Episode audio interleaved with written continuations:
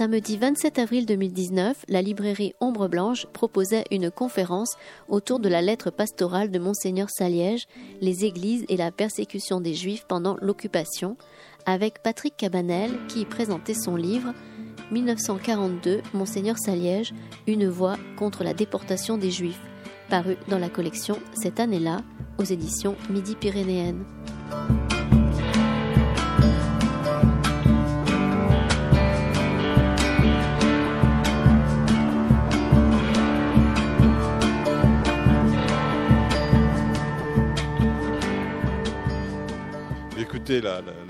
L'introduction est déjà toute faite euh, en partie. Donc, euh, je vous présente Patrick Cabanel qui va euh, vous présenter le, livre qu'il vient de publier dans la collection cette année-là, consacré à, l'année 1942 et plus particulièrement donc à Monseigneur Saliège et à son intervention très remarquée pour dénoncer la déportation des Juifs qui commençait dans notre région. Donc avant peut-être euh, de, le présenter, quelques mots d'abord sur, euh, sur, la collection dans laquelle ce livre euh, est publié. Vous en avez quelques exemplaires à l'entrée, certains d'entre vous, je pense, le connaissent. C'est une collection que nous avons créée avec le directeur de la, maison d'édition Midi-Pyrénéenne et qui est consacrée à l'histoire de Toulouse à travers une date marquante de l'histoire de cette ville et qui permet non seulement de, traiter de l'événement qui a marqué cette, année-là, mais au-delà de tracer euh, les principaux aspects de l'histoire de la ville que cet événement met en cause et plus longuement aussi euh, dans le temps voir quel est l'impact sur euh, l'histoire de la cité et sur la mémoire qu'en ont conservé les Toulousains. Donc nous avons, euh, c'est notre septième conférence, euh, des conférences donc annuelles qui permettent de présenter les différents ouvrages que, que, nous euh, avons lancés. Donc Patrick Cabanel, quelques mots pour, pour, pour, le présenter. Je pense que beaucoup d'entre vous le connaissent car il a enseigné pendant de longues années à l'université, pendant près de 25 ans, oui, environ. à l'université donc Jean Jaurès, anciennement Toulouse-le-Mirail, Toulouse-le-Mirail, voilà, mais c'était Jean Jaurès à la fin. et euh, donc, euh, Patrick Amanel est actuellement directeur d'études à l'école pratique des hautes études à Paris, donc depuis, euh, depuis 2015. Ça. Donc, Patrick Cabanel n'est pas toulousain d'origine, il est natif d'Alès, donc au cœur des Cévennes. Euh, une région profondément marquée par l'histoire du protestantisme et une partie de ses travaux, notamment au, départ, lorsqu'il a travaillé sous la direction de Philippe Joutard, a été consacrée justement à l'histoire des protestants dans ces régions, plus particulièrement dans le Gévaudan. Et euh, à partir de ce socle, donc les Cévennes et le protestantisme, ses travaux se sont déployés dans différentes directions, puisqu'il a publié à ce jour euh, plus de 20 livres, euh, dirigé aussi une vingtaine d'autres publications collectives, euh, consacrées pour beaucoup à l'histoire du protestantisme, notamment une grande synthèse sur l'histoire des protestants en France, publiée chez Fayard en 2012, si je m'abuse. Voilà. Et euh, également, il est resté aussi fidèle à sa terre natale, puisqu'à intervalles réguliers, il fait des publications sur euh, les Cévennes et euh, son histoire. à partir donc de, de, cette histoire du protestantisme, il a été amené à s'intéresser à la place qu'occupent les minorités religieuses dans notre société, et plus particulièrement au XIXe, au XXe siècle, ce qui l'a conduit, bien sûr, à s'intéresser à l'histoire de la laïcité, à l'histoire de la séparation des églises et des États, et a consacré un certain nombre d'études, y compris des études, par exemple, consacrées à l'éducation. Il a fait un livre très original sur l'histoire du, euh, certificat d'études, hein, parmi d'autres choses. Et l'histoire des minorités religieuses aussi l'a conduit aussi à se pencher sur l'histoire des Juifs, et notamment l'histoire des Juifs pendant la Seconde Guerre mondiale, ce qui nous ramène, bien sûr, euh, au livre qui nous réunit aujourd'hui, donc 1942, euh, Monseigneur Saliège, une voix contre la déportation des Juifs. Donc voilà, j'ai tout dit. Peut-être quelques mots maintenant de Patrick pour nous présenter euh, Monseigneur Saliège et pour nous présenter le contexte qui a conduit cet homme d'église, déjà très important, très réputé dans notre région et bien au-delà, à prendre une position qui a eu un effet très très important au moment de la Seconde Guerre mondiale et en particulier dans ces épisodes tragiques qui concernent la déportation des Juifs. Didier, ta présentation était parfaite. Je, le remercie. Euh, il y a un seul petit défaut, le livre n'est pas là. J'ai oublié de l'apporter aussi, tu me diras. J'ai vu l'éditeur dans la salle. Voilà, merci Rémi. Oh, est-ce qu'on peut montrer le livre? Oui, bah oui. Euh. Bon, ça se met dans la poche de chemise. Hein. C'est le format d'un iPhone, euh, mais c'est moins lourd qu'un iPhone. et c'est beaucoup moins cher. Voilà. bon, pardonnez-moi pour ce retard. Je prépare mon déménagement et je rangeais des, livres. J'habite en Lozère, hein, et c'est quand même autre chose qu'Alès. Alès, c'est banal, c'est une ville, il y a le train. Mais la Lozère, vous, voyez ce que c'est la Lozère? C'est, ça commence à avoir un défaut la Lozère. Il commence à y avoir trop de monde. Les gens reviennent. La surpopulation nous guette. Dans quelques dizaines d'années, je suis très sévère, hein, très sérieux. Et c'est, ça sera du refuge climatique toute cette conurbation là du sud qui est, marquée par toutes les formes de violence. Le sud là, entre Avignon, voyez, Avignon, Beaucaire, Nîmes, Béziers, violence climatique. La canicule est extraordinairement violente. Violence sociale, violence politique. Eh bien, il y un, un refuge qui va monter. Il y aura des dizaines de milliers de gens qui vont envahir les Cévennes. Je ne le verrai pas. Il commence à y avoir du monde. Les camping-cars sont de retour sur nos routes. Alors, oui, Didier, je voulais juste vous dire pourquoi je suis content d'avoir fait ce livre. Parce que c'est un livre sur un catholique. Pour une fois, ce n'est pas sur les protestants que j'ai travaillé. il y a des gens qui commençaient à douter de ma capacité à faire de petits livres. Et je remercie Bernard. Où es-tu, Bernard? Caché au fond, de m'avoir donné l'occasion de faire un livre de 40 pages, je ne sais pas. 40, 48 pages, combien de milliers de signes Parce que c'est très. 60 000. Et puis, il m'en a fait enlever. Il y avait 200 signes de plus, j'ai dû les enlever. Voilà. Et un petit livre sur les catholiques, alors que d'habitude, je fais de gros livres sur les protestants. Alors, je voulais apporter, regardez mon dernier livre avec celui-ci. Voyez ça 2% des Français, euh, un livre de 700 pages, et qui, pèse 2,7 kg, je crois, et qui vaut 35 euros. Ceci dit, quel est le meilleur rapport qualité-prix? Entre celui-ci, qui vaut euh, combien? Il est vraiment pas cher. Hein 80, 6,80 euros. Et celui-ci qui vaut 35 euros, mais qui vous promet 400 heures de lecture. Je vous le montre quand même, hein, Didier, je fais un peu de pub. Hein. Il est en vente dans les meilleures librairies euh, toulousaines, c'est-à-dire chez Ombre Blanche. Il s'intitule Nous devions le faire, nous l'avons fait, c'est tout. Et c'est un livre, c'est le même sujet. C'est un livre sur l'accueil des Juifs euh, dans, les, dans les Cévennes. Alors évidemment, c'est dans les Cévennes protestantes. Voilà. Et, d'ailleurs, il y a des échos, y compris chez les protestants, de, de, Monseigneur Saliège. Alors, c'est la même histoire.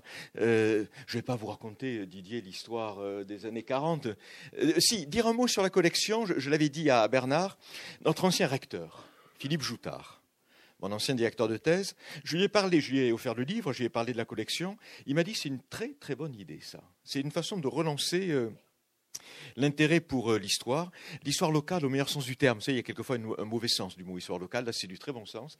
Et, Philippe Joutard, vous le connaissez tous, trouve, il pense d'ailleurs qu'il faut le faire pour d'autres villes, hein. il m'a cité Marseille, qui est sa ville d'origine, il trouve que c'est une, très belle idée, euh, je voulais vous le dire et le dire à l'éditeur et au directeur de collection, euh, et puis signaler encore deux autres noms à propos de Saliège, deux grands historiens qui ont une admiration phénoménale pour Saliège, comme moi d'ailleurs, comme moi pour l'admiration. Hein pas pour les grands historiens, nous sommes d'accord C'est Pierre Labourie, qui nous a quittés il y a maintenant deux ans, hein, Pierre. Euh, de Pierre, je vous le signale, euh, sort, je crois qu'il est sorti, euh, un nouveau volume de, textes épars qu'on a rassemblés, peut-être en point seuil. C'est un inédit de Pierre Labourie.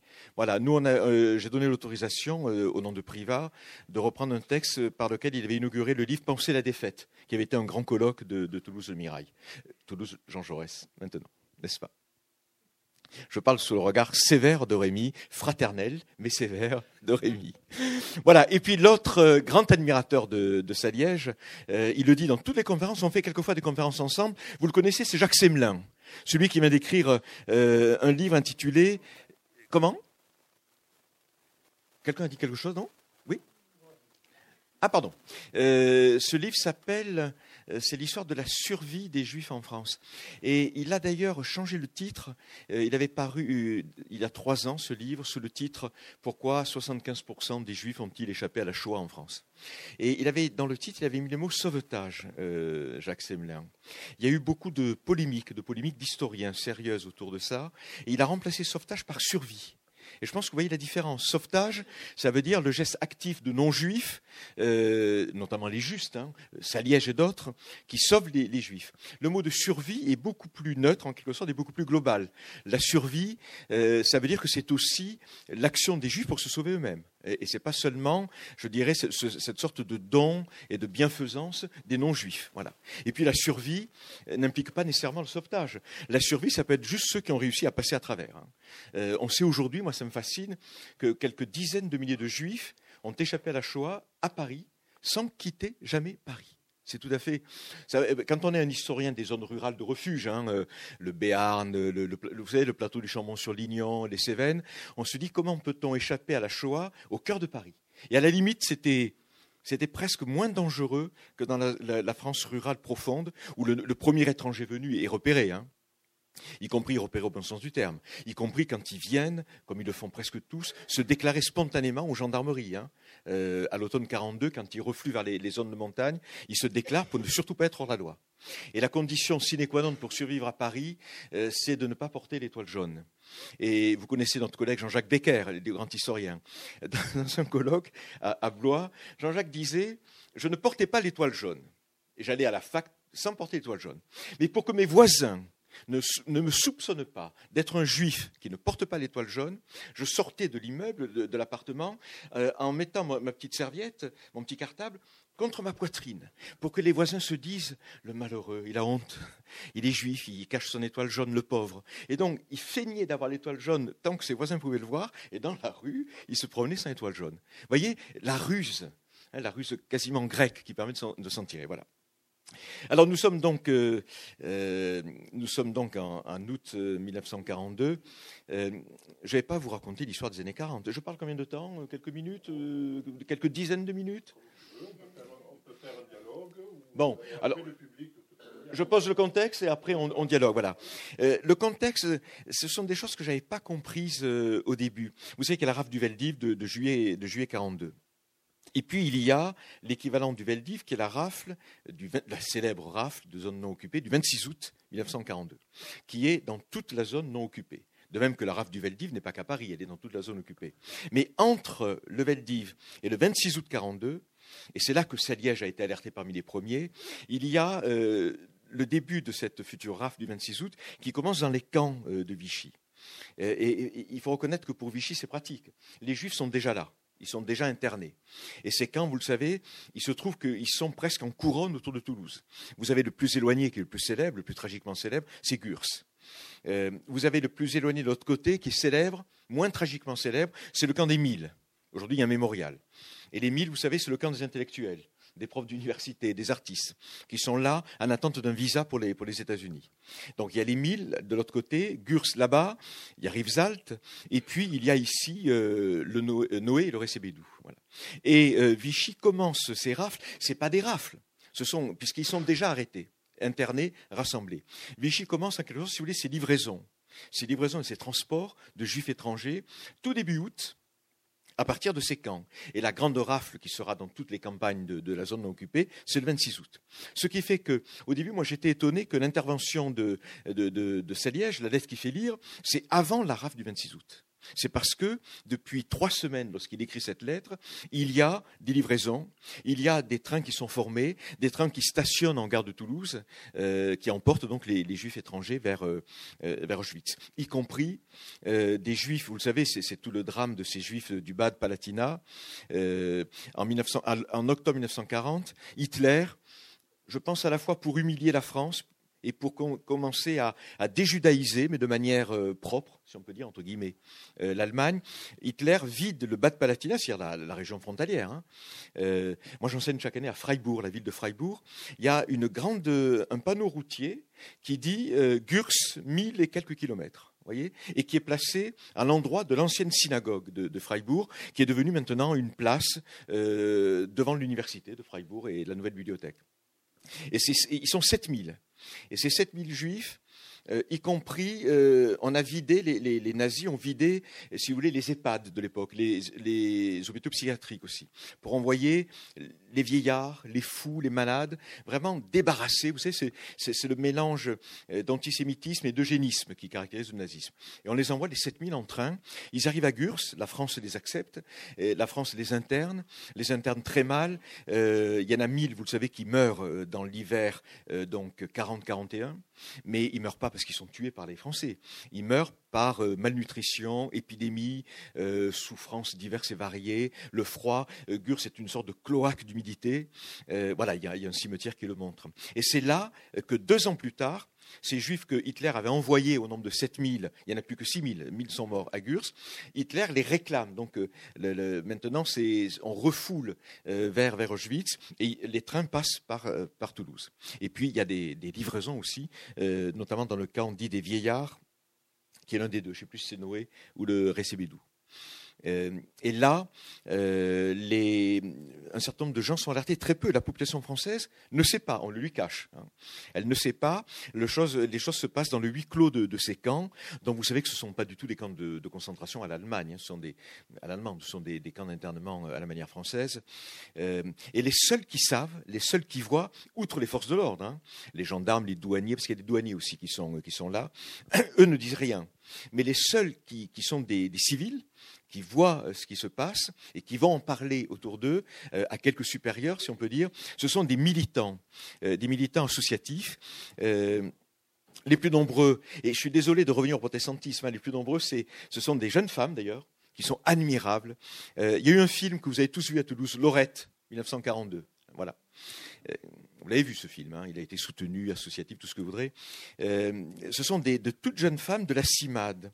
La CIMAD, euh, qui aujourd'hui est très connue, la CIMAD qui est depuis des dizaines d'années le cauchemar de tous les ministres de l'Intérieur, de gauche comme de droite, de l'actuel Premier ministre aussi, qui, reconnaît qu'il y a pire que la CIMAD, ce sont certains jésuites de, gauche. Ils sont pire encore que la CIMAD, mais bon, ils font du, travail, du bon travail. voilà, la CIMAD, la CIMAD est à Gurs, la CIMAD est à Rivesaltes, la CIMAD est au Récébidou à Noé, et à côté de ces militantes, parce que ce sont des jeunes femmes protestantes, il y a aussi quelques militants euh, et militantes associatifs, caritatifs, catholiques. Il y a des Suisses catholiques, il y a aussi des Suisses protestants et protestantes, et puis il y a donc une, jeune, femme euh, qui travaille à Toulouse, euh, qui est proche donc des, milieux ecclésiastiques, dont le nom m'a échappé à l'instant. Euh, voilà, tu vas d'arriver trop tard, trop vite. J'ai perdu le nom en essayant, vous savez, de payer mon parking. J'ai mis plusieurs minutes parce que ça m'arrive souvent, vous savez, ces, ces nouvelles bornes là. D'un coup, il m'a réclamé 30 euros. J'avais choisi 2 heures, 3 euros, il me réclame 30 euros. J'ai dû annuler, recommencer. Et j'ai perdu le nom, c'est Thérèse. Aidez-moi. Quelqu'un a lu le livre dans la salle Pas encore? Comment? Doty, merci. C'est Thérèse, merci monsieur. C'est Thérèse Doty qui, qui voit cette scène, qui voit ces scènes, qui voit ces vieillards qu'on fait marcher. Je crois que ceux de, Noé ou du Récébidou doivent faire deux kilomètres en portant leurs valises. Ce sont des gens à bout de souffle, ce sont des malades. On les fait marcher jusqu'à la gare euh, et elle en, elle en rend compte à Monsieur Saliège. Et au même moment, euh, Madeleine Barrault, qui est l'héroïne fondatrice de la CIMAD, en rencontre, entre guillemets, son supérieur, euh, qui est, euh, euh non, c'est pas Monseigneur, c'est chez les protestants. Lapsus très révélateur, parce qu'il a un côté très épiscopal. C'est le, pasteur Bugner, qui est le patron de la Fédération protestante de France, qui est un fils de préfet, qui a fait, qui a fait la prépa de l'école navale avec Darnan, Joseph Darnan. et puis, non, c'est pas Darnan, c'est Darlan. C'était pour voir si vous suiviez. Vous êtes parfait. Hein.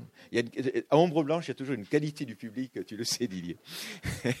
bon, c'est Darlan. Et Bugner, d'ailleurs, n'a pas pu faire naval parce qu'il avait un problème de vue, je crois. Et du coup, ce qui m'a toujours inquiété pour sa vocation pastorale, il est devenu pasteur parce qu'il n'a pas pu devenir amiral. Il y a, pas mal d'amiraux chez les protestants. Euh, l'amiral Platon, euh, qui était euh, un collaborationniste qui a été exécuté par les maquis. et voyez, devenir pasteur parce que vous n'avez pas pu devenir amiral, c'est comme si j'étais devenu pasteur si j'avais raté normal sup, quoi. que vaudrait ma vocation de pasteur? Voilà, c'est une inquiétude, hein, euh, mais une inquiétude personnelle euh, sur l'âme du pasteur Bugner. Et Bugner euh, rassemble les informations qui lui viennent des camps, comme le fait Saliège. Mais à ce moment-là, il y a la grande différence et la grande supériorité de Saliège. C'est pour ça qu'il est entré dans l'histoire et, qu'il a, il a, comment dire, il a brûlé, comment on dit, brûlé la, la priorité? Quelle est la formule? C'est ça À Bugner, c'est que Bugner, fils de préfet, habitué, euh, habitué aux antichambres, persuadé que le maréchal Pétain l'écoute. Euh, Bugner, euh, physiquement, ça c'est pas enregistré, hein, ça n'a pas de sens. Mais c'est enregistré? Alors je retire ce que j'allais dire. Non. Bon, tant pis. Bugner ressemble, il ressemble un peu au maréchal. Vous savez, ce sont ces grands vieillards dignes euh, aux cheveux blancs, mais de, un peu comme, euh, si je puis me permettre, mais plus court, plus court, les beaux cheveux blancs, ces grands vieillards très droits, très raides, du nord de la France. Hein, ce sont des, des, des Nordiques. Le, Pétain est un Picard et Bugner, comme son nom l'indique, est un Alsacien. Et ils ont à peu près, il est plus jeune, euh, Bugner, mais Bugner, qui représente 2% des Français, euh, est frappé d'être reçu par le maréchal Pétain comme s'il en représentait la moitié. Et ce sont des gens qui apprécient que le maréchal Pétain ait un peu mis de côté la laïcité militante de la Troisième République avec le maréchal, les, dignitaires ecclésiastiques euh, ont à nouveau l'oreille du pouvoir. Ils peuvent parler d'égal à égal. Et ce qui a flatté, ce qui a perdu, à mon sens, euh, temporairement Bugner, c'est qu'il est reçu comme s'il était l'équivalent du cardinal Gerlier, le primat des Gaules, le chef. Sauf que Gerlier représente 98% des Français. Et Bugner 2%. Mais ils sont reçus à égalité, d'ailleurs ils s'entendent tous les deux, et Bugner pense au moment de ces rafles, il est euh, au, courant aussi vite et plus fort encore que Saliège, il est persuadé qu'il ne faut pas faire de scandale, qu'il ne faut pas parler publiquement, qu'il ne faut pas rompre le silence, qu'il ne faut pas mettre en mauvaise posture soit les chrétiens et les églises, soit le, maréchal. Et que fait-il? Il pense qu'il a suffisamment de pouvoir, de d'onction, de, capacité d'influence pour euh, euh, corriger les choses en parlant à Pétain. Et là, c'est le piège, parce que Pétain ne l'écoutera pas. Euh, à un moment, Pétain lui dit, écoutez, je, fais ça. Je fais ça parce que euh, je ne peux pas vous dire pourquoi je le fais, c'est-à-dire l'antisémitisme. Je ne peux pas vous le dire. Euh, après la guerre, je, vous dirai cela. Ne notez pas ce que je vous dis. Et, et Bugner, dans ses, dans ses, carnets, ne note pas ce que dit le maréchal. Et nous, les historiens, on est quand même navrés. Il aurait pu le noter. C'était dans des carnets qui n'étaient pas destinés à publication. Et puis, il va voir aussi, au même moment, Bugner va voir Laval, pour protester. Et Laval lui dit Monsieur le pasteur, je suis navré, je fais de la prophylaxie à propos des Juifs. Voilà. Et donc, c'est comme ça.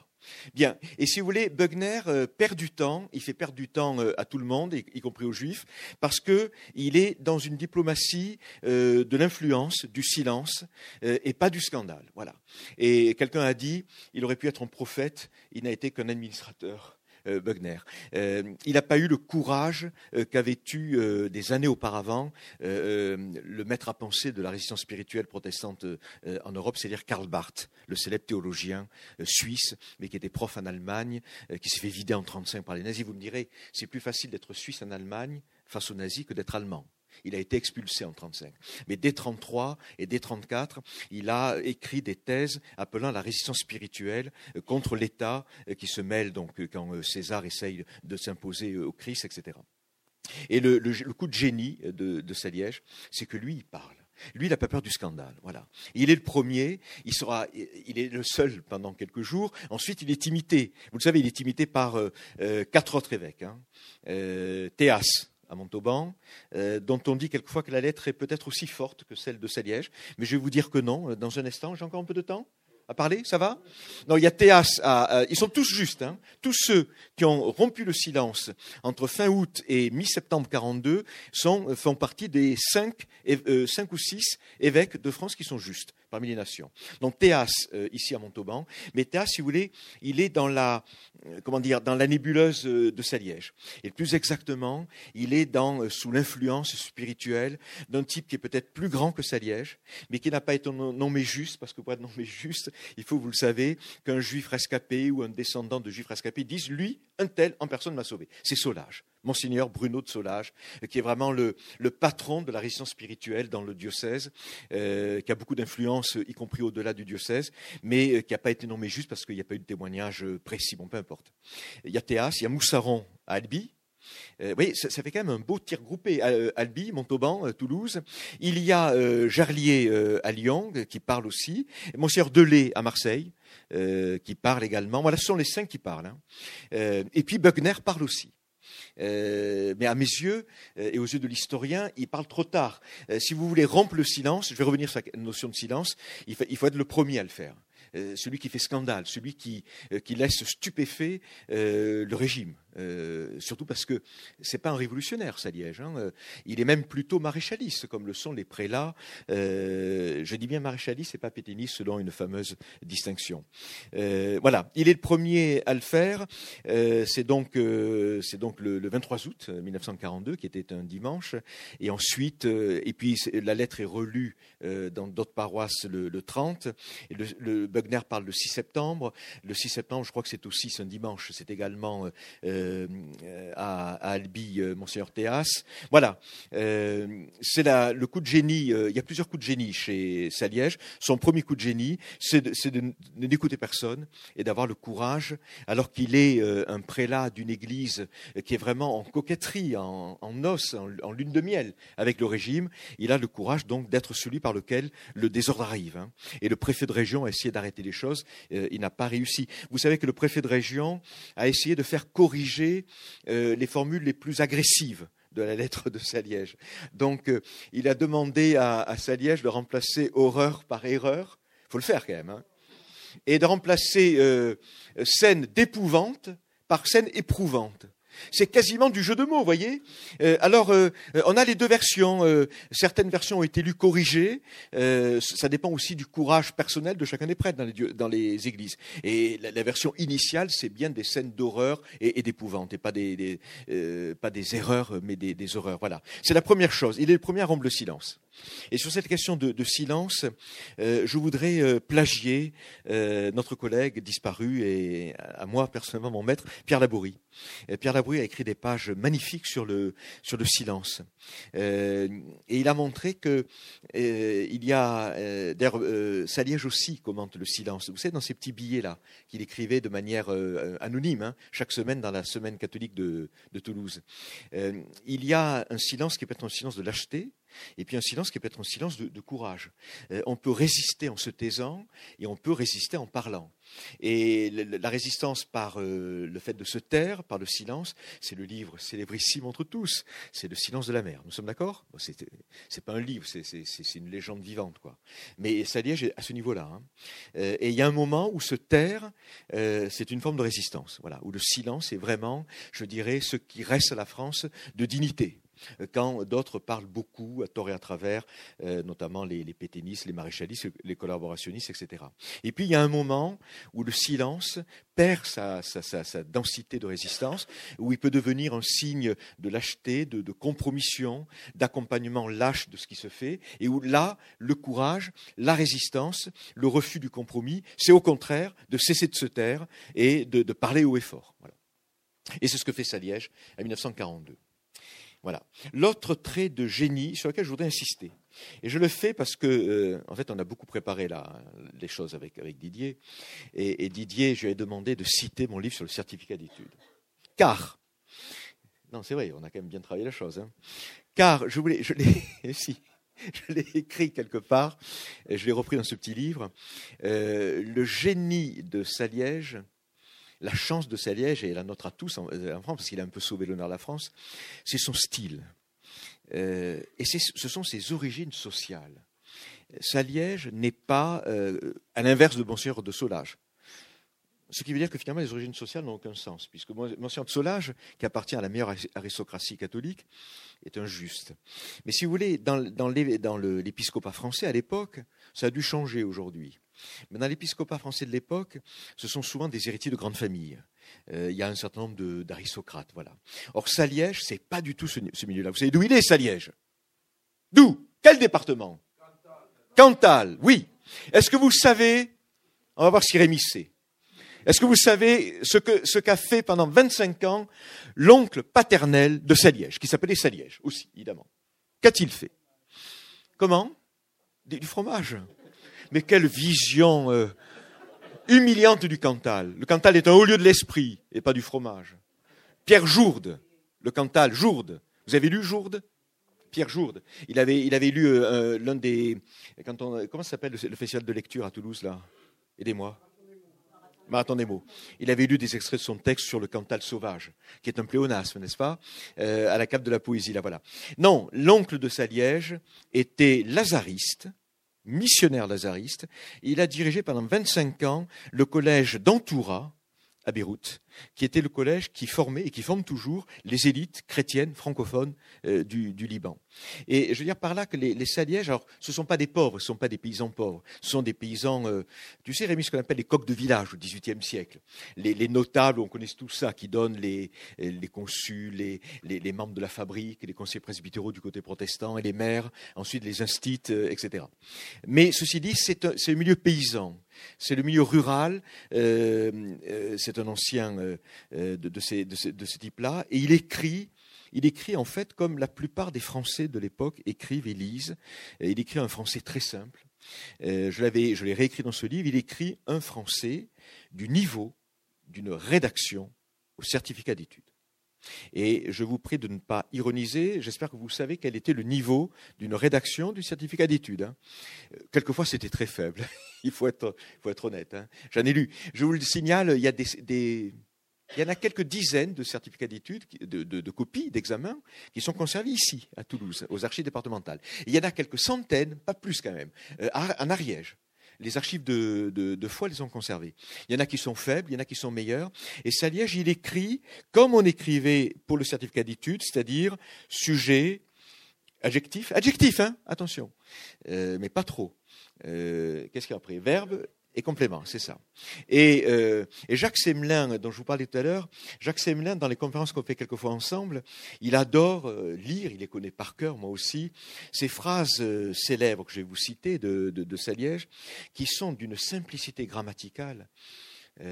Voilà, c'est tout simple. Il a, il a juste dit ça, il n'a pas dit plus.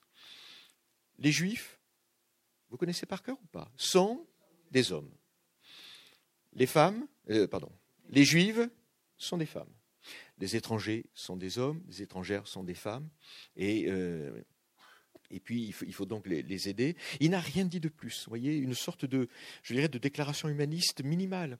Et un texte, c'est ça qui est formidable, qui peut être euh, lu, euh, intériorisé, apprécié par les catholiques fervents, par les protestants, par les laïcs. Vous savez, les, instituts laïcs euh, un peu surexcités contre l'Église, là, euh, dont euh, notre région était pleine à l'époque, par les francs-maçons. Tout le monde peut lire. Et il n'y a pas besoin d'avoir fait du droit canon, d'avoir fait des études prolongées à la fac de droit de Toulouse pour entendre Saliège. Une lettre pastorale, vous savez ce qu'on appelle lettre pastorale, hein, que, que, publie régulièrement, c'est bien le nom, lettre pastorale, hein, c'est ça. Contrairement, alors là, il, m'avait mal écouté quand on a préparé la conférence.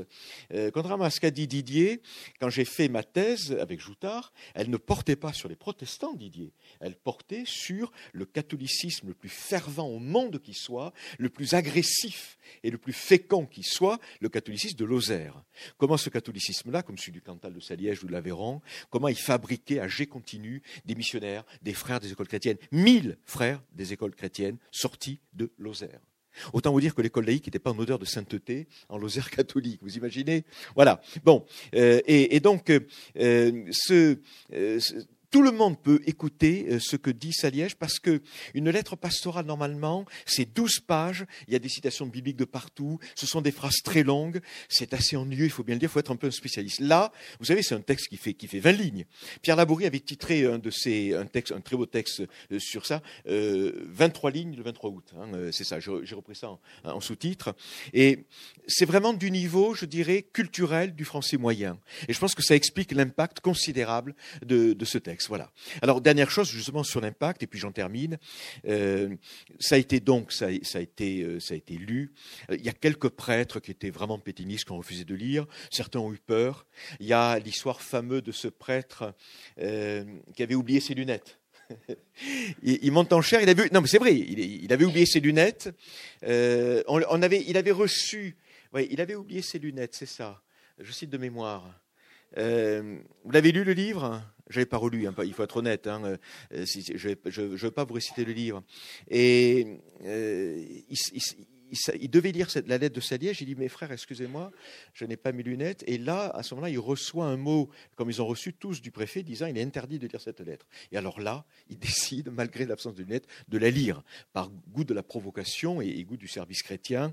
Elle a été lue à peu près, partout, euh, soit le 23, soit le 30 août. Et ensuite, vous le savez, elle a été diffusée, euh, on ne sait pas très bien comment, de manière clandestine, partout, partout, partout. Elle a été ensuite, elle, elle a été lue à la BBC, euh, elle a été elle a été diffusée euh, euh, aux États-Unis, en Suisse. Elle est devenue une sorte d'événement européen. Euh, donc, elle n'est pas du tout réduite à la seule histoire du diocèse de Toulouse. Elle est devenue un événement européen. Et à partir de là, quelque chose a changé dans l'attitude, y compris des, autorités de Vichy. les autorités de Vichy auraient pu d'ailleurs prendre appui sur cette lettre pour dire dans la négociation entre guillemets avec les Allemands, ça devient difficile pour nous de faire ce que vous nous demandez parce que l'opinion publique est en train de basculer. Voilà. Euh, ils ne l'ont pas fait, mais il est certain qu'il y a un avant et un après cette lettre euh, il n'est pas encore cardinal, hein, il, n'est qu'archevêque de, l'archevêque Saliège. Euh, un avant et un après.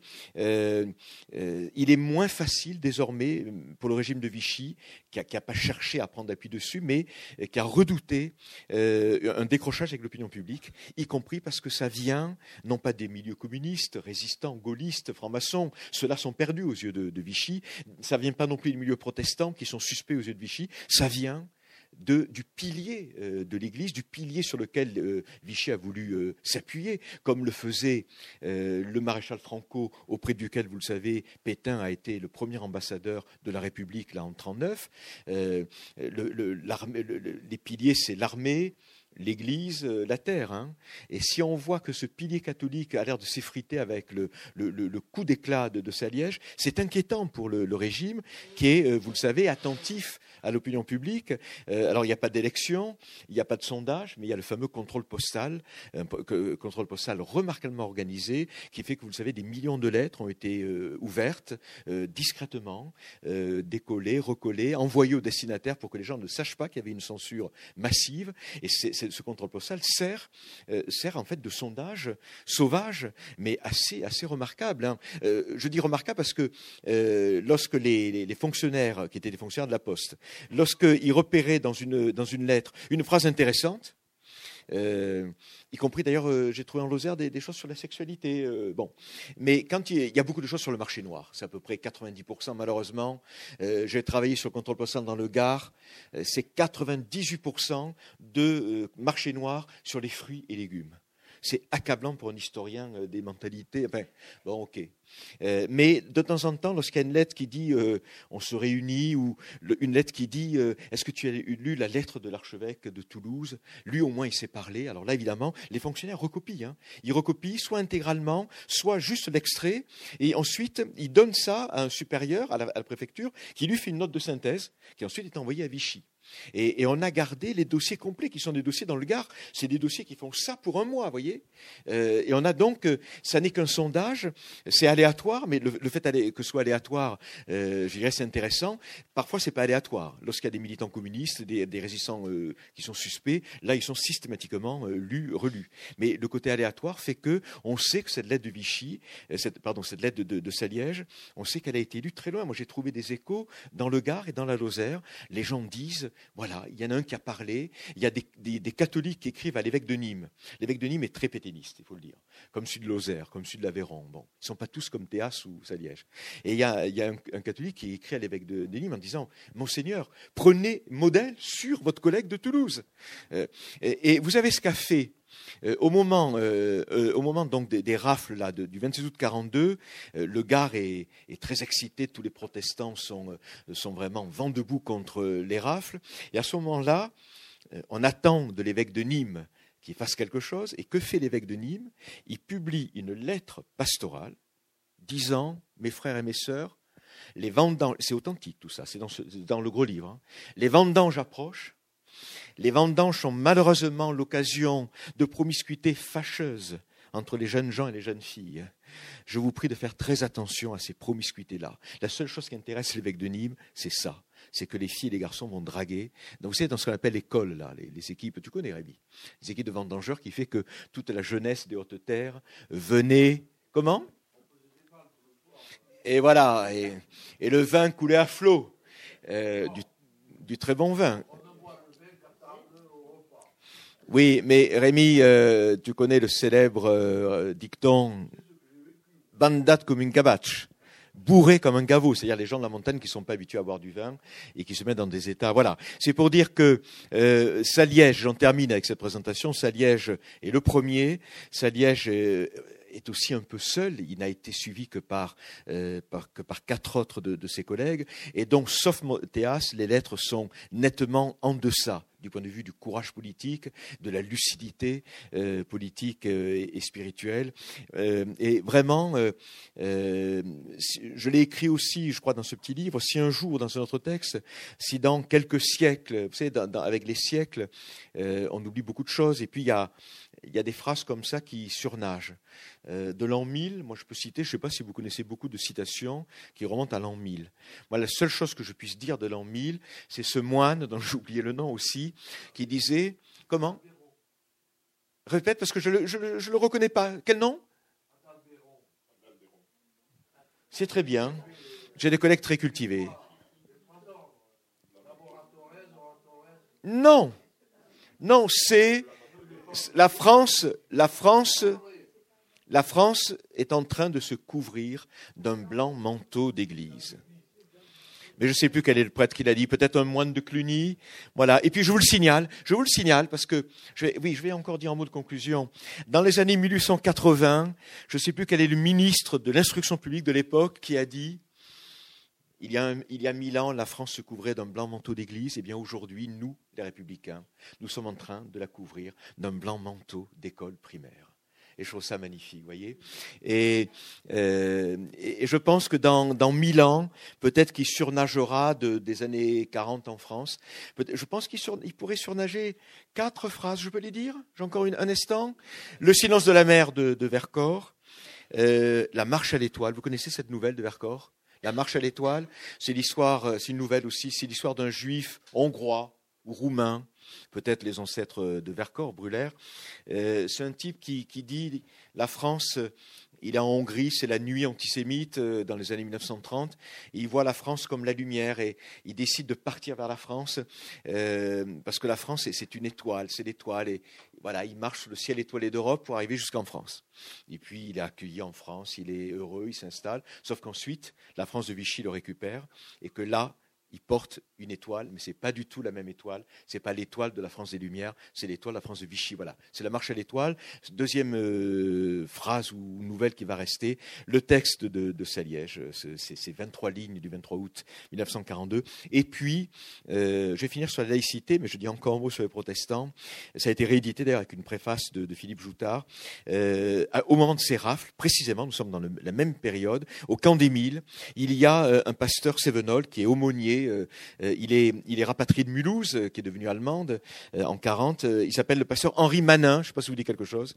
Et il a essayé, comme on fait les, les cathos ici, comme on fait la Cima d'Agurs, il a essayé, vous savez, de sauver un à un les juifs que Vichy était en train de mettre dans, les trains, parce que euh, c'était des juifs étrangers de certains pays, il y avait des cas d'exemption. Euh, si on avait euh, un enfant très jeune, si on avait un époux non juif, si on avait la nationalité française, si on s'était engagé dans la Légion étrangère, il y avait des cas d'exemption. Et ce pasteur Henri Manin, il faisait remplir aux juifs qui étaient, qui risquaient de partir, des fiches, et ensuite il essayait pas à pas de dire non, celui-là, il relève de telle exemption, vous le faites descendre du train. Il en a sauvé quelques-uns. Après, et ils ont fait pareil. À Rivesaltes, c'est le pasteur André Dumas qui fait pareil. Il disait, on en a sauvé quelques-uns, mais ils en faisaient monter d'autres à la place. Et est-ce qu'on a été, est-ce qu'on a aidé les Juifs, ou est-ce qu'on a été finalement euh, des accompagnateurs de, la, mécanique génocidaire? Bon, voilà, c'est, des questions éthiques fondamentales. Et Henri Manin, lui, il a écrit un texte le soir, euh, tard la nuit, c'était l'été caniculaire à Marseille, les Milles à côté d'Aix-en-Provence. Il écrivait une sorte de journal de nuit qui lui aussi a été répandu, a été traduit en yiddish euh, aux États-Unis, a été traduit en allemand en Suisse. Son journal s'appelle Au fond de l'abîme. Voilà. Et euh, euh, il dit, euh, il dit de très belles phrases aussi. Les Juifs ont su souffrir avec beaucoup de dignité. Il raconte par exemple cet adolescent qui n'est pas contraint de partir. Il dit, je sais aussi, je cite de mémoire, il, s'embrasse avec ses parents qui eux partent, qui partent donc, on ne sait pas vers où en fait, c'est Auschwitz. Il s'embrasse sans un mot, avec une dignité phénoménale. Il se voit pour la dernière fois. Manin ne sait pas plus que, les autres où vont ces Juifs, mais il a la certitude que les parents qui partent ne reverront pas les enfants voilà, donc je pense que euh, les juifs sont des hommes, les juifs sont des femmes. Cette phrase digne d'une mauvaise euh, rédaction de certificat d'études euh, est entrée à jamais dans, l'histoire de France. Voilà. Et la dernière chose que je voulais dire, j'ai parlé des protestants, j'ai écrit ces 700 pages dessus, j'ai parlé de Saliège j'ai écrit un livre sur l'histoire des justes. Je pense, et c'est une réflexion que j'ai déjà faite ici même, je crois. Je suis étonné comme Français je suis étonné que la République laïque, notre République, euh, fasse beaucoup mémoire de Saliège, euh, du Chambon-sur-Lignon. Vous connaissez le Chambon-sur-Lignon. Aujourd'hui, toutes les salles connaissent. Et je trouve que la République laïque ne souligne pas suffisamment euh, la cohorte fournit, non pas des prêtres, des évêques, des religieuses, il y en a des dizaines, non pas des pasteurs, des paysans euh, protestants croyants, il y en a des, dizaines, mais qu'elle ne souligne pas assez la cohorte très fournie des instituteurs laïcs et des institutrices laïques qui ont sauvé aussi des juifs et qui sont très nombreux chez les justes. Une, catégorie socioprofessionnelle qui a donné que deux justes, dans Toulousain d'ailleurs, c'est la catégorie euh, intéressante, mais dont je pense qu'elle n'est pas marquée par une générosité native. C'est la catégorie des professeurs d'université qui n'a pas donné beaucoup de justes. Euh, deux, un à Grenoble, un qui était en droit, je crois, à Toulouse, alors que les instituteurs de la laïque, les hussards noirs et les hussardes noirs, euh, ont donné beaucoup de justes. Vous me direz, ils étaient au premier plan lorsqu'il s'agissait d'accepter ou pas des enfants juifs et de dire ou non à leurs supérieurs qu'il y avait des enfants juifs. Mais après tout, l'université, il y avait aussi la question des collègues. Des collègues qui ont été vidés. Vous vous souvenez de Yankelevitch? Vous savez, j'en termine là, Yankelevitch vidé et, d'autres. Euh, euh, celui Lotman. Et, tant d'autres. Marc Bloch. Voilà et Lucien Fèvre qui accepte que Marc Bloch continue à publier dans les annales, mais sous un pseudo. Bon, euh, et puis vous savez que quand Yankelevitch, prof de philo euh, à la fac de ici, chez nous, est vidé, vous savez que le collègue qui, qui vêt son vêtement d'apparat pour aller ostensiblement le saluer, c'est Bruno de Solage le, philosophe de la fac de théo euh, de l'Institut catholique. Je ne sais pas ce qu'ont fait les collègues non juifs de la fac de philosophie. Voilà, le, monde universitaire ne sort pas couvert de gloire comme d'autres catégories de cette, de cette époque-là. L'évêque, l'Église catholique a, sauvé d'une certaine manière la face grâce à, à Monseigneur Saliège. Voilà, je vous remercie pour votre attention et je suis prêt à dialoguer.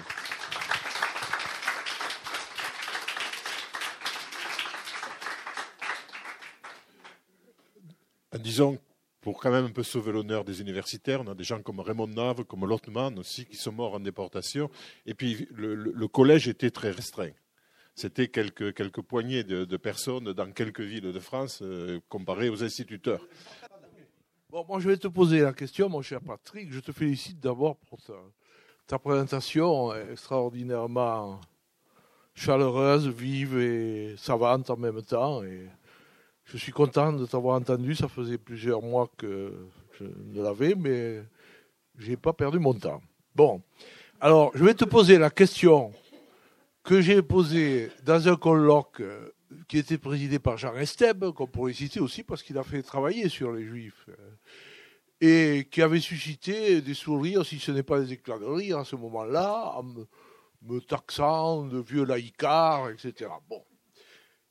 Tu l'as abordé indirectement quand tu as parlé du curé qui avait perdu ses lunettes. Tu as bien marqué que le préfet de Toulouse et de région, M. Chénaud de Léritz, avait tenté par les maires, qui étaient un instrument, d'arrêter la, la lecture du lettre pastoral. Mais en vertu de quoi cette intervention était impossible? En vertu de la séparation des églises et de l'État. La loi de séparation des églises de l'État, dans l'article 4, stipule que les ministres des cultes ont, euh, le, je dirais, la, gestion de leur église et, des cultes en toute exclusivité. Alors moi, je voulais savoir s'il y a un témoin. Alors, oh, je crois que ça a joué implicitement, c'est sûr, mais est-ce qu'il y a eu des incidents, euh, des curés qui ont dit, écoutez, euh, bon, merci monsieur le maire, mais je vais le lire quand même, parce que j'ai le droit. Voilà. Et moi, ça me fait plaisir, et je pense que là, le regard des catholiques sur cette loi de 1905, qui a été quand même combattue par le pape Pie X, qui était borné. Et, oui, borné, c'est une bourroune, comme on dit chez moi. Et heureusement qu'après Pie XI a rectifié le tir. Mais euh, il me semble que c'est un, phénomène qui serait intéressant à analyser, mais je ne sais pas si c'est possible. Peut-être qu'on est resté dans le non-dit, comme tu dis, dans le silence. J'ai le droit de, tenter de répondre? J'ai réussi à faire euh, marcher le micro.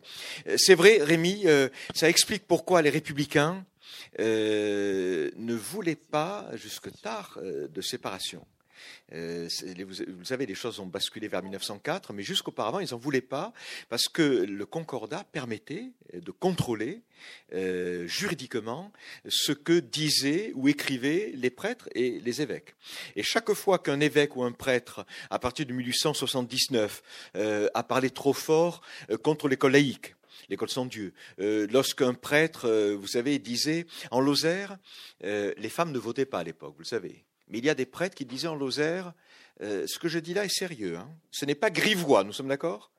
Les prêtres disaient, mes sœurs en chair, euh, vous ne votez pas, mais vos maris votent. Et ils ont le choix de bien voter ou de mal voter, de voter pour le diable ou de voter pour Dieu.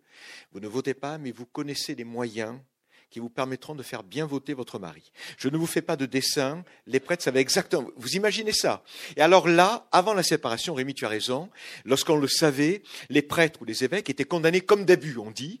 Euh, leur, leur traitement était suspendu à ce moment-là, il n'y avait pas encore des cagnottes, euh, vous savez, collaboratives sur Internet, mais évidemment, euh, la droite catholique, la Croix de l'époque est un journal de droite, euh, contrairement à aujourd'hui, faisait des, des, des, enfin, des, souscriptions, mais il y avait quand même un moyen politique et financier juridique de pression fort. Et la République se disait, si nous perdons le concordat, nous ne pourrons plus contrôler l'épiscopat. Et la République avait très peur, notamment avec un type comme Pidis, que Pidis nomme un épiscopat de combat. Et Pidis, euh, dès 1906, Pidis euh, a nommé une, sorte de, brochette de nouveaux évêques. Il a nommé des évêques qui étaient des fous de Dieu. Il a nommé à la tête de l'Aveyron un Lozérien. Je vous donne son nom. Je vous donne son nom parce que son nom, euh, bon, Monseigneur de Ligonès. Ça vous dit quelque chose? Oui. Alors, je passe sur ça. Et Monseigneur de Ligonès, son, son procès, son procès de sainteté, de canonisation, a été ouvert en cours de Rome, mais il n'a pas avancé. Parce que euh, c'est une théologie, c'est un catholicisme qui a beaucoup vieilli, donc euh, il ne sera jamais. Et au même moment, on a euh, élu un, un Monsieur Gély, à la tête de la Lozère, et on a nommé un Lozérien à la tête de l'Ardèche, Monsieur Bourré. Et c'était des, c'était des évêques de combat. Et la République a, a, eu très peur, y compris parce que la séparation n'a pas été euh, euh, acceptée, vous le savez bien, par l'Église catholique, ce qui fait qu'aujourd'hui, euh, les, les, églises et les cathédrales euh, n'appartiennent pas à l'Église catholique, et que donc c'est l'argent public, hein, n'est-ce pas, euh, qui, qui abonde. Si euh, le grand temple des protestants de Paris avait brûlé, l'oratoire du Louvre, ou si une grande synagogue avait brûlé, il n'y aurait pas eu du tout ce que des historiens ont appelé la catholaïcité, dont on a eu ces jours-ci un exemple phénoménal. Vous savez, euh, la France est catholaïque. C'est pas qu'un jeu de mots. Hein. Bon. Alors Rémi, pour répondre, pardon, euh, à 1940, effectivement, euh, les. Alors c'est pas l'article 4. Euh, il y a quand même un article de la loi de séparation euh, qui dit que les, prêtres ne peuvent pas dire n'importe quoi euh, politiquement en chair. dès lors que tout ce qui est théologique, ils sont libres. Mais il y a quand même, je dirais, une sorte de police d'ordre public qui fait que c'est pas pour, pour, je dirais, pour légitimer légitimer l'intervention de Schoenleritz, mais euh, c'est pour dire qu'ils euh, ne sont pas, il n'y a pas une liberté absolue sur le plan politique. Hein. Euh, à côté de ça, là, le, préfet de région a vraiment tenté une sorte de coup de force. je le dis dans le livre, il a convoqué, non pas M. Saliège, vous savez, qui était très handicapé, hein, j'ai oublié de le signaler, il est handicapé physiquement, il est handicapé par, par la parole. Non, il est obligé d'une vraie, contrairement à moi, d'une vraie économie de mots. Hein. il écrit comme il parle, c'est-à-dire avec une sorte de souffrance qui fait qu'il va à l'essentiel. Ça aussi, vous voyez euh, la part du contingent dans l'histoire de France. Euh, cet homme, s'il n'avait pas été malade, gravement malade, une sorte de, c'est un handicapé majeur. On ne, on ne, le comprend pas quand il parle. Hein. S'il n'avait pas été cet homme-là, il n'aurait pas sans doute écrit ce type-là de lettres. Donc il y a, y a vraiment, je dirais, du structurel et puis du, du contingent complet. Et c'est ce, ce, je dirais, ce, ce mélange qui fait ce moment unique et ce texte unique voilà. Euh, ils ont été convoqués, euh, euh, c'est le, président du tribunal qui a convoqué l'un des adjoints de, de, Saliège pour. ils ont ouvert une information contre lui, hein. mais les choses n'ont pas abouti parce qu'ils avaient compris qu'ils avaient perdu, si vous voulez, cette bataille-là de l'opinion. Et donc, ils ont laissé effectivement se tasser les choses. et là, là, pour le coup, c'est un échec, un échec politique, administratif et juridique de Vichy et c'est une victoire euh. Voilà, l'Église catholique à l'époque, elle est puissante et on ne s'attaque pas, euh, même dans la France qui a 40 ans derrière elle de laïcité, on ne s'attaque pas en 1942 à l'Église, catholique, euh, je dirais, sans prendre beaucoup de précautions. C'est, c'est, un poids lourd. Hein. On peut s'attaquer au Parti communiste facilement, on peut s'attaquer au monde laïque, mais s'attaquer à l'Église catholique quand on est la France de Vichy, c'est un très gros morceau. Et ça aussi, euh, ça fait qu'il est plus facile de parler quand on est Saliège que quand on est, euh, euh, je sais pas, un ancien député franc-maçon, là où on se tient à carreau, ou quand on est même un protestant. Bugner pèse 2%. Saliège, il pèse pas le diocèse de Toulouse, il pèse la France de, toujours. Et à un moment, j'ai oublié de le dire, c'est pas qu'une rédaction de certificat d'étude, à un moment, il parle comme Peggy. Et ça, je tiens à le dire, hein, Rémi. Le vrai Peggy, pas le Peggy récupéré par Vichy. Le Peggy Dreyfusard, le, le Peggy anarchiste au meilleur sens du terme. Le Peggy dont vous le savez, la dernière phrase qu'il a écrite, à ce moment-là, on a sonné à la porte. C'était le piéton qui venait lui dire, c'est la mobilisation. Et Peggy ne finit pas sa phrase, persuadé de revenir, comme tous les Français, trois semaines après. Il est mort dans les premiers. Et la dernière phrase qu'il a écrite, Peggy, il écrit à un prélat, réel ou supposé, de l'Église catholique en disant, pour un homme, virgule, monseigneur, virgule, qui a ses amis parmi les protestants et les juifs, virgule, et nous ne savons pas quelle est la fin de la phrase. Mais ça, c'est Peggy. Et il écrit comme Peggy quand il dit, euh, euh, je cite de mémoire cette lettre, j'aurais dû la prendre par cœur, la lettre. Hein. Quelqu'un la connaît par cœur dans la salle? À part Rémi? Parce que je soupçonne Rémi d'en être capable. France, euh, qu'est-ce qu'il dit Oui, la lettre de Saliège. Vous savez, un moment, c'est la France. Comment? Oui, qui est très beau. Merci euh, Jean-Marc. Euh, c'est ça. Et c'est aussi euh, un moment, c'est c'est quelqu'un qui s'adresse à la France. Voilà. Comme, comme, comme le fait Peggy dans sa poésie, et c'est effectivement ce mot, merci Jean-Marie d'avoir signalé, ce mot dont je ne sais pas s'il est français, mais qu'est-ce qu'il est beau. Et si vous vouliez sortir de cette séance avec une, une leçon d'éthique, c'est le mot inhabitué. Voilà. Il ne faut pas s'habituer, il faut être un inhabitué à la violence, à tout ce que vous voudrez. Et finalement, le, premier pas de la résistance, c'est l'inhabitude. Voilà. Si on s'habitue aux choses, euh, on est fini. Et l'indignation, bien sûr. Mais euh, inhabitué est peut-être plus fort qu'indigné. Oui. Euh, C'était au sujet de la question de la race, mais j'ai apprécié votre livre et vous soulignez l'attitude courageuse de l'archevêque Saliège les, juifs sont des hommes, les juifs sont des femmes, les étrangers sont des hommes, les étrangères sont des femmes.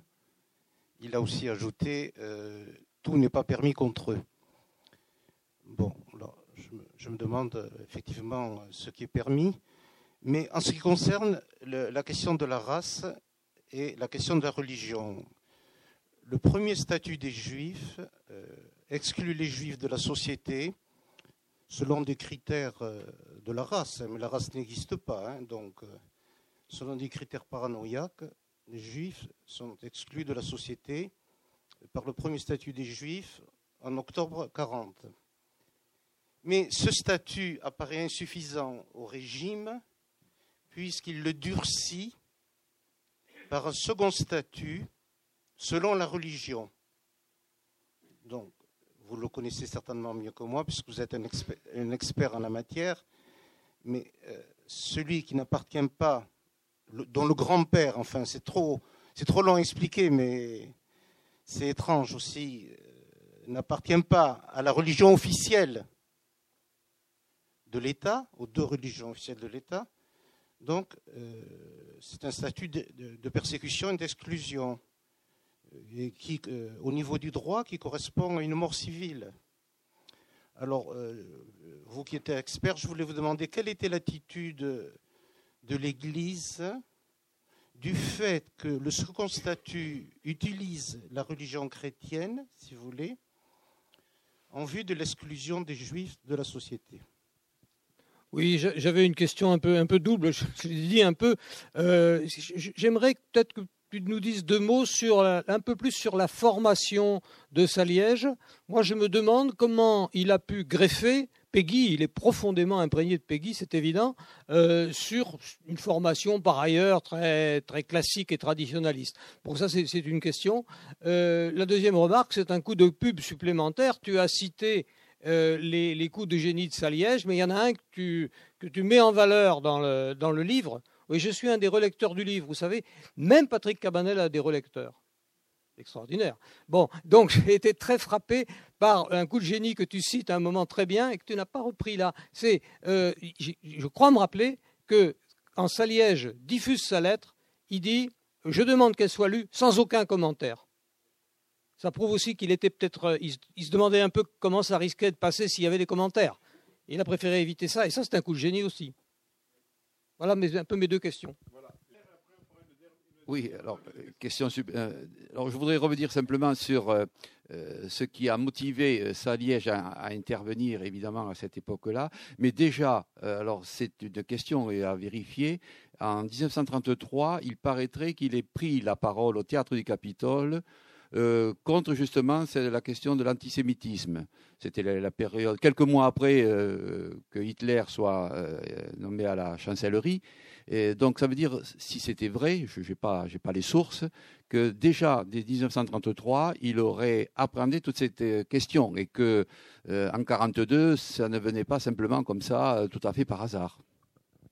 Je réponds dans l'ordre déchronologique.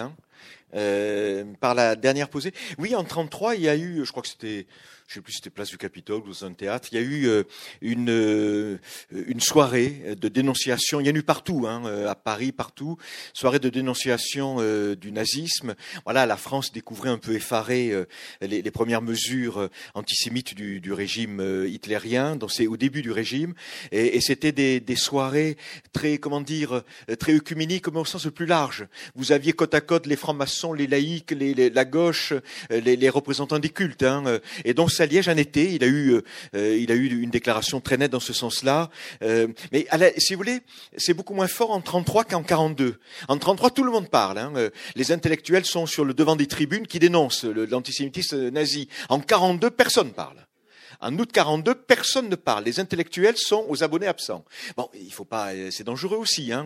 Les écoles normales ont été fermées. Il y a vraiment euh, le silence et il est assourdissant en 42. Voilà. Donc Saliège a parlé en 33 comme tout le monde entre guillemets. Il a parlé en 42 seul.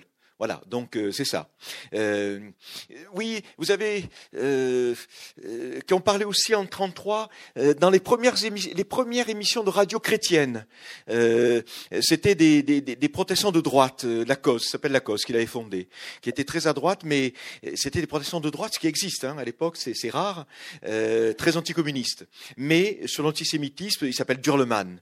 c'est le grand-père de l'ancien patron de l'ENA, Antoine Durleman, qui est maintenant conseiller à la Cour des comptes. Et son grand-père, qui était pasteur militant, il fait une, un discours à la radio, c'est mars 43, euh, en disant face aux Juifs, nous devons avoir à la fois de la reconnaissance et de la repentance. Reconnaissance pour tout ce qu'ils nous ont apporté et repentance pour 2000 ans d'antisémitisme chrétien. Enfin, voilà, des textes très forts, mais je répète, en 42, euh, euh, voilà, il est le seul.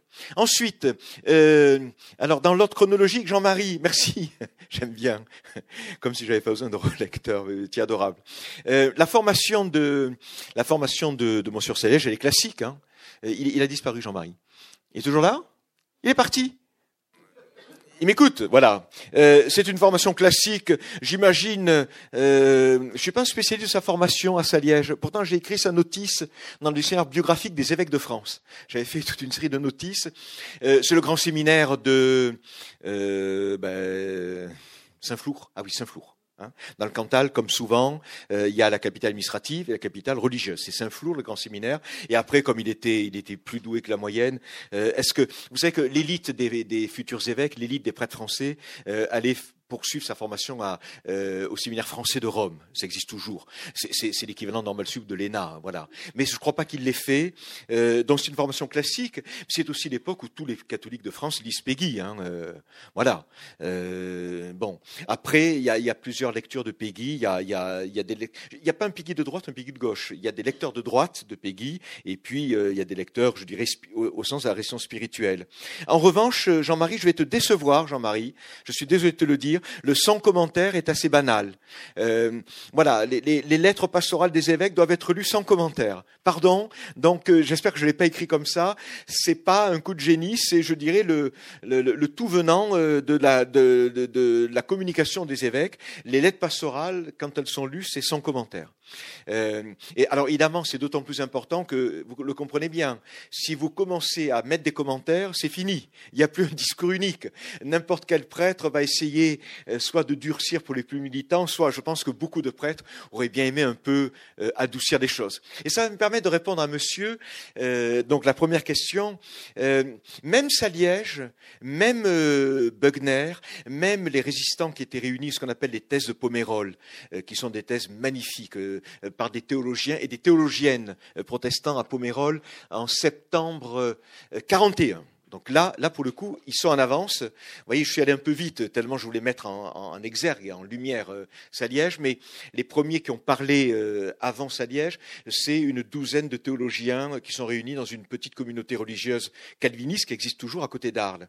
et même eux, même eux, même les meilleurs disent, pardon de le dire, ils disent, bon, oui, il y a quand même un petit problème avec les juifs.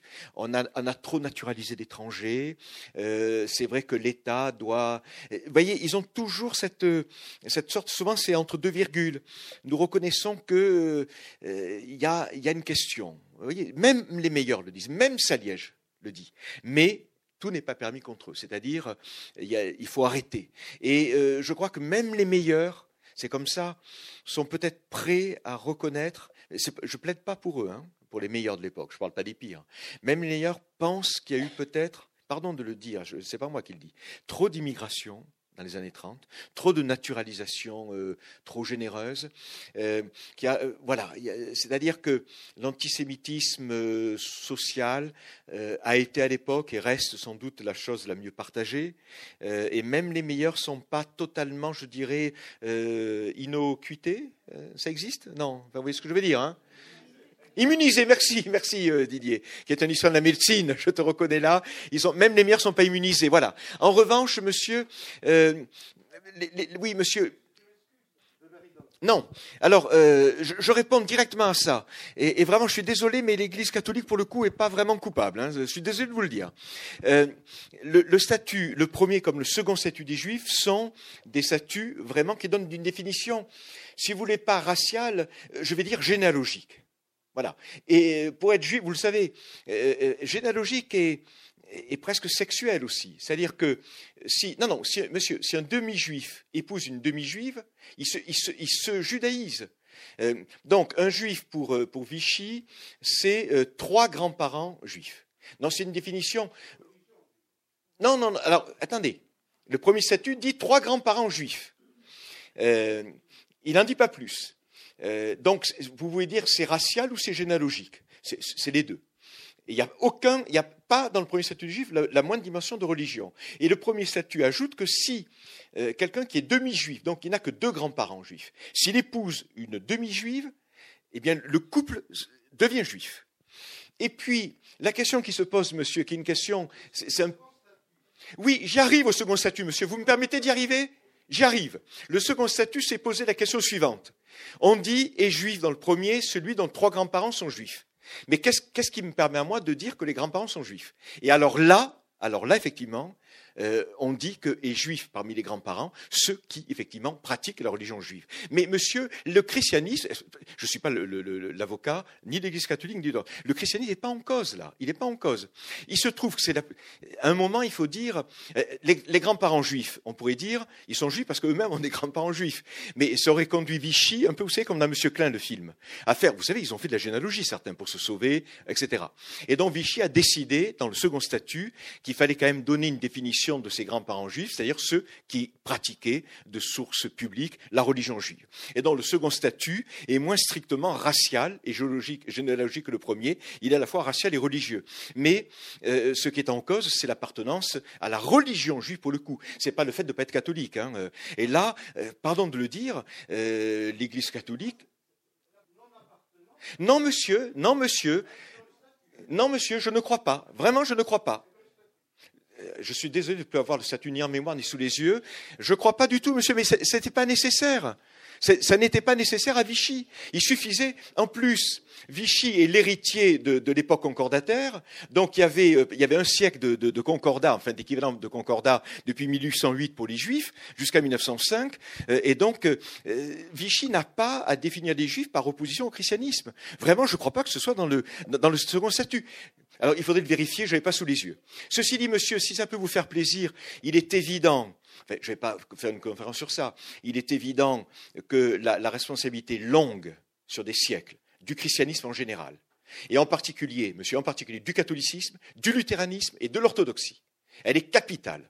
on ne comprend pas la Shoah sans ça. Voilà. Euh, pour le coup, l'islam est en dehors du jeu. Et, pour le coup, le calvinisme, et je ne vais pas plaider pour le calvinisme, est en dehors du jeu, parce que Calvin est le premier qui dit, euh, dans l'élection, dans la prédestination, il y a des chrétiens qui sont prédestinés à être damnés à jamais, il y a des juifs qui sont prédestinés à être élus à jamais. Et ça, ça change radicalement le rapport au judaïsme. Mais tout le reste du christianisme, l'antijudaïsme nourrit l'antisémitisme. Et pour être plus précis, l'Église catholique dans les années 40, euh, elle, est, profondément péténiste, maréchaliste et péténiste, et, je, crois que le statut des Juifs ne, gêne pas l'Église catholique. Et, le, premier statut et le second statut, monsieur, n'ont pas gêné l'archevêque Saliège. Il y, a, il y a silence. D'ailleurs, personne quasiment n'a bronché. Le premier statut est passé inaperçu. Personne ne l'a vu. Il n'y a que les collègues qui ont vu des postes qui se libéraient, dans l'autre administration, à la fac. Non, mais il faut le dire, hein. Ils l'ont vu qui se libéraient. Et oui, et oui parce, que, parce que pour Vichy, pour Vichy, les Juifs, euh, c'est une définition à l'époque raciale. Voilà. Deux, trois questions. Là, nous arrivons vers euh, midi et quart un peu passé, donc euh, nous allons terminer après ces trois questions. Donc, madame. oui, bonjour. Bonjour, bonjour Patrick. Euh, il y a, un, sujet, un sujet euh, qui euh, m'est arrivé, m'est arrivé comme une bombe en pleine figure et dont on a très peu parlé dans la presse et qui est relativement récent c'est euh, la petite Madame Alimi qui avait 90 ans et que des voyous, des imbéciles, je ne trouve pas le mot, ont jeté par la fenêtre chez elle il y a quelques mois parce qu'elle était juive. Et ça, j'ai trouvé que dans la presse, ça a fait l'objet d'un entrefilet aussi discret que possible et on n'en a pas parlé alors que, alors que pour moi, pour moi, ça a été, une véritable bombe qui m'a explosé dans la figure et c'est passé pratiquement inaperçu. C'est euh, que, ce, que ce genre de choses puisse arriver de nos jours, euh, c'est absolument c'est inimaginable. Ça fait partie d'un surréalisme euh, maladif. Comment c'est possible que des jeunes aujourd'hui puissent puisse se saisir d'une vieille dame qui avait 80 ou 90 ans pour la jeter par la fenêtre parce qu'elle était juive. Madame Alimi n'avait jamais rien fait de mal à personne. Je vous remercie. D'accord. Alors, merci pour votre conférence. Merci pour le livre que je n'ai pas lu et que je me réjouis de lire parce que à ma connaissance, il n'y a pas tellement de livres sur euh, cet, acte posé par l'évêque Saliège. Et je voulais vous demander, vous avez dû euh, travailler sur des archives. Est-ce qu'il y a beaucoup d'archives? Euh, Est-ce que ce sont les archives de, de l'Institut catholique ou de l'évêché ou départementales Et est-ce qu'il y a là une liste de ces enfants qui, ont été prises en charge par ce réseau Saliège. Je vous remercie. Ça rejoint exactement ma question. Je voulais savoir par quelle source on sait quel prêtre a lu ou n'a pas lu la lettre pastorale. Et un, un, détail, il me semble que le blanc manteau d'église, c'est Raoul Glabert. Raoul Glabert. Bonjour, euh, moi j'ai lu votre livre et je le trouve superbe déjà. Euh, un, un, condensé, non, honnêtement, un condensé en 46 pages euh, sur cette question, honnêtement, est très bien. Bon, je vais, je vais arrêter là. Puisque, juste, moi je voulais ça, vous parliez tout à l'heure de l'an 1000 et de Duby, j'ai entendu parler de Duby. Justement, quand on, est, quand on fait de l'histoire, on commence par nous apprendre que le dimanche de Bouvines, ça fédère l'historien en disant qu'un événement, finalement, euh, qu'on croit avoir créé la nation française, en fait, 200 km plus loin, on n'entendait pas parler. Moi, ce qui m'a fasciné, je ne savais pas dans votre livre, c'est la rapidité à laquelle a été, tout à l'heure, vous avez à moitié répondu, j'étais un peu déçu parce que vous ne saviez pas trop, a, été diffusée cette lettre. Euh, que moi je croyais connaître bien par cœur, et heureusement que vous l'avez écrite parce que euh, finalement je m'aperçois que je ne la connaissais pas du tout, et je l'ai peut-être même jamais lue, Dieu sait que je me suis intéressé à cette période. Euh, voilà. Et la deuxième chose, la dernière question qui n'a rien à voir, le Monseigneur Saliège, pour vous, est-ce qu'il a, a initié ce que vous appelez la résistance spirituelle? Ou alors est-ce qu'il en a été juste le porte-parole d'une partie de l'Église en 1942 alors, je vais répondre là dans le sens chronologique là. Rachel, c'est bien Rachel, hein? Oui, euh, Rachel, euh, euh, là on sort de, on sort de, du domaine historique au sens propre du terme, mais bon, je vais pas enfoncer des portes ouvertes sur le renouveau de l'antisémitisme, sur le fait que l'antisémitisme, j'ai déjà dit, c'est la chose à mieux partager, la plus éternelle qui soit, on n'en sortira jamais. Et pareil, alors ce qui a changé en France, c'est que l'antisémitisme des années 40 est un antisémitisme, comment dire, franchement de racines chrétiennes, catholiques, de droite, euh, des beaux quartiers, bon, très marqués, très très fortement marqués, hein. y compris, euh, euh, vous avez des départements entiers où on n'a jamais vu de juifs, où il y a ce qu'on appelle l'antisémitisme sans juifs. Hein. oui, le, massif central, bon, voilà, c'est lié au catholicisme à l'évidence. Hein. si vous prenez la Biélorussie, l'Ukraine, c'est lié à l'orthodoxie. bon, si vous prenez l'Espagne, l'Espagne qui a canonisé des, des... maintenant ils l'ont enlevé du, du, du Panthéon. ils avaient canonisé, vous savez, un enfant qui aurait été tué par meurtre rituel là, bon, etc. Euh, voilà, on sait aujourd'hui, euh, on sait aujourd'hui que l'antisémitisme est toujours là, mais qu'il a beaucoup changé d'origine, de, formation, euh, qu'il est plutôt lié à une certaine forme d'islam, qu'il est plutôt. Je sais que alors si je le dis, ça, ça, passe mal. Il y a certains intellos de gauche qui continuent à considérer que les antisémites, c'est les vieux fachos à la Le Pen. ça, il y en a beaucoup. moi, je pense qu'il est plutôt arabo-musulman aujourd'hui. Et quand on voit ceux qui tuent des juifs aujourd'hui en France, c'est pas des fachos à la Le Pen. C'est pas des têtes rasés qui font la fac de droit, c'est plutôt, c'est d'autres types de têtes, c'est comme ça. Bon, c'est net, voilà, c'est ainsi. Et euh, la France est un pays où on a recommencé à tuer des juifs, euh, sauf, je répète, c'est l'antisémitisme. Et là, il est toujours lié au fantasme. voilà, les protocoles des sages de Sion, euh, qui étaient le grand fantasme catho-européen, et pas que catho, Ford, le protestant, le constructeur de voitures, l'avait fait traduire aux États-Unis. ces fantasmes sont toujours là, voilà. Bon, c'est connu, le jeune Alimi et puis Madame Alimi, voilà. je que dire de plus? Euh, Sinon de ne pas être euh, naïf euh, sur, sur le nouveau visage de cet antisémitisme. voilà, ok. Et puis le lien, vous le savez, avec... Vous voyez, bon, Israël-Palestine, enfin, c'est un énorme débat, et je ne vais pas l'ouvrir ici, je ne vais pas le lâcher, mais c'est un autre débat et qui est explosif. Voilà. Et l'antisionisme est encore mieux partagé que l'antisémitisme. Je ne connais pratiquement aucun Français euh, qui ose se dire sioniste. Ça fait gros mot de se dire sioniste. Voilà. C'est la chose. Je suis frappé de l'universalité de l'antisionisme. Euh, comme si Israël était le seul pays qu'on puisse critiquer. Euh, je n'entends jamais personne dire ce que fait la Russie. Et la Russie, elle a, massacré les, musulmans de Tchétchénie. Mais ça n'a jamais choqué le moindre intellectuel de gauche français. Par contre, la Palestine, etc. Bon, première chose. Deuxième chose, la question des, archives. Ce sont, madame, des archives diocésaines. Euh, qui est là dans une, des belles rues, des vieilles rues du beau quartier de Toulouse. Je suis allé travailler. Euh, il, y a, il y a notamment euh, tous les différents états de cette fameuse lettre, dactylographiée, avec les corrections apportées à la main, le fameux éprouvante, épouvante, tout y est. il y a aussi, j'en ai, ai, parlé dans le livre, mais pas dans la conférence, c'est-à-dire que, pardon, Saliège, il n'a pas fait que parler Il n'a pas fait que, que, parler, mais c'était le sujet de, de cette date-là. Après, il a continué à agir. Alors, à un moment, ça c'est son petit côté très humain, il a dit, vous savez, je, je n'ai pas voulu critiquer le maréchal. Hein. Il a fait une autre lettre pastorale pour dire, nous devons le respect au maréchal. Euh, la Bible le dit, euh, vous devez le respect à ceux, vous devez prier pour les élus, etc. Mais à côté de ça, euh, il, a, euh, il a organisé discrètement euh, la cache d'enfants juifs, notamment avec une maison euh, dont le nom m'échappe, là qui est du côté du Lauragais, et, les, fiches de ces enfants sont dans les archives diocésaines. Et notamment, les, il avait fait faire, et ça c'est très précis, et d'autres l'ont fait, il avait fait remplir, après il y avait des gens qui travaillaient pour lui, remplir des, des déclarations d'abandon, de, de, pas de paternité, de responsabilité familiale. Quand euh, un juif, euh, un père juif qui avait peur confiait son enfant, il y, en a comme ça, au réseau Saliège des religieuses là, et notamment aussi les fameuses religieuses ensuite là de, du confin du, de l'Aveyron et, et, du Lot là, s'appelle. Oui, les, religieuses de. Oui, mais c'est un, autre nom.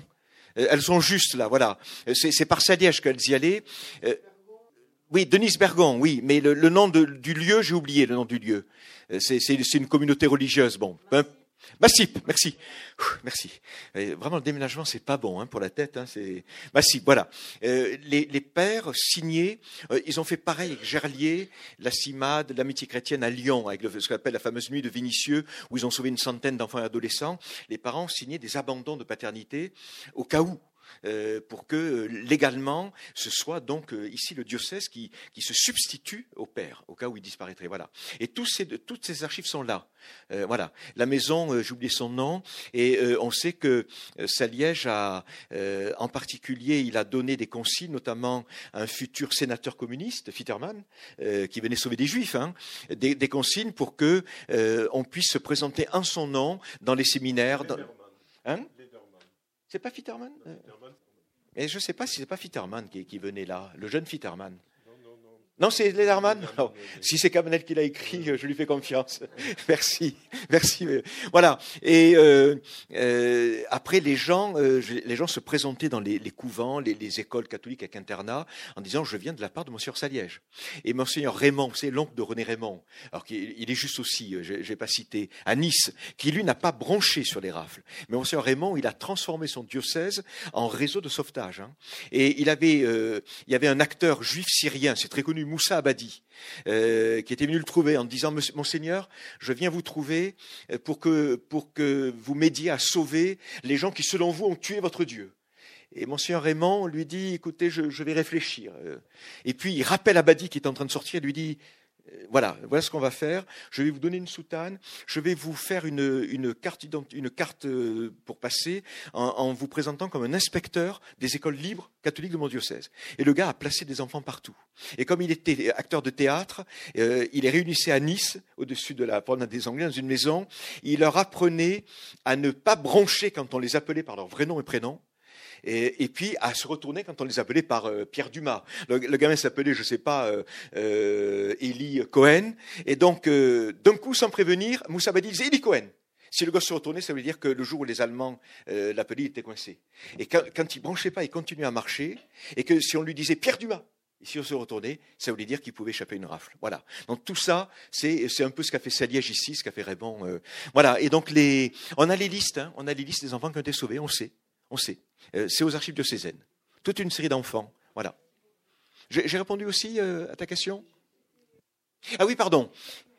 Alors ça, ça c'est pas moi qui ai fait le travail, c'était fait par, un de nos collègues dont le nom évidemment m'échappe, c'est total, euh, qui a fait euh, plusieurs livres sur l'épiscopat dans les années 40. Il est prof à Strasbourg maintenant. Jean-Louis Clément. Voilà. Et Jean-Louis Clément, lui, il a regardé systématiquement euh, les registres des, des, euh, des, gendarmeries par canton. Et les gendarmes disent euh, ça a été lu, ça n'a pas été lu, on en a beaucoup causé, pas causé. Donc là, vraiment, euh, Jean-Louis Clément, je trouve, minore un peu les choses. Euh, et je crois que les gendarmes, en fait, minorent aussi l'impact. Parce que vous savez bien, quand un préfet écrit à Pierre Laval, si c'est pour lui dire des choses désagréables, il préférera dire qu'il y a 200 gilets gilets jaunes que 20 000, voyez, parce que voilà, donc les, administrateurs minorent toujours un peu. Mais on sait, canton par canton, et on sait que les cantons les plus chrétiens, eh bien les lettres ont été beaucoup plus lues que dans les cantons déchristianisés entre guillemets. Mais on sait exactement, oui, oui, on a la cartographie. Dernière question, j'ai oublié. Il y avait une dernière question, j'ai oublié. Ah, pardon. Oui, excuse-moi, j'ai oublié ta question. Je le connais bien. Euh, il a été mon étudiant, ce jeune homme. Euh, ta question, c'était d'un mot. Oui, euh, ben on est déjà dans une société de comment dire des réseaux sociaux ça s'appelle la poste, euh, ça s'appelle la distribution dans les boîtes aux lettres aussi, euh, ça a été reproduit dans tous les sens, ça a été connu partout, et puis on est déjà dans un réseau de mondialisation. Euh, voilà, donc la lettre, elle a été, elle a été envoyée, recopiée, et puis on savait déjà que la guerre était aussi une guerre médiatique, et donc du côté de Londres, du côté de la Suisse, dans les, les, les zones restées libres, et du côté des États-Unis, on a essayé de donner un impact maximum à cette lettre, parce qu'on savait que c'était un instrument de guerre contre c'est grâce au silence que la déportation se faisait. Et, plus il y aurait de bruit. Et oui, alors la, question de la résistance spirituelle, non, il n'est pas un, innovateur, hein, Saliège. C'est plutôt un, euh, comment dire, c'est un porte-voix, hein. puisque vous le savez, j'en termine là. Les, premiers qui ont fait la résistance spirituelle, ce sont les jésuites de, Fourvière à Lyon, et c'est témoignage chrétien. Et vous savez que témoignage chrétien aurait dû s'appeler témoignage catholique. Et euh, la première, le, premier numéro, ils ont euh, couché, ils ont collé sur catholique chrétien parce que la CIMAD, Bugner était rentré dans le jeu. Voilà, mais euh, l'endroit où s'est pensé résistance spirituelle en France, c'est Lyon. Ce sont les jésuites. Et l'endroit où elle s'est pensée du côté protestant, c'est Pomerol, dans à côté d'Arles, euh, c'est Paris euh, avec les disciples de Karl Barth. Mais c'est une autre histoire. Bon, mais nous pouvons remercier Patrick Cabanel. Hein.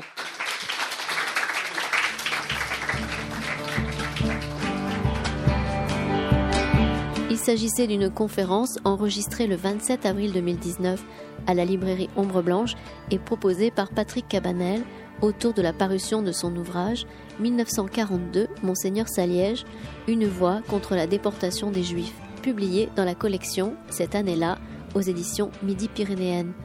Patrick Cabanel a également publié aux éditions Alcide Le protestantisme français, la belle histoire en 2017 et Nous devions le faire, nous l'avons fait, c'est tout, Cévennes, l'histoire d'une terre de refuge en 2018.